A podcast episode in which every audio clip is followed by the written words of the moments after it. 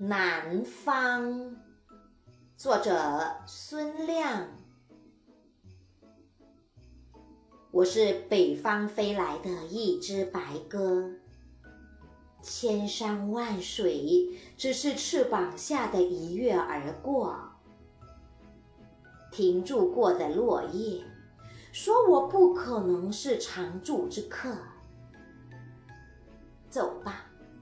去演绎那四季变幻的传说，雨滴散落的像响彻全场的高歌。一阵春暖花开，一朵清香联合，一个丰收硕果，一片雪花飘落。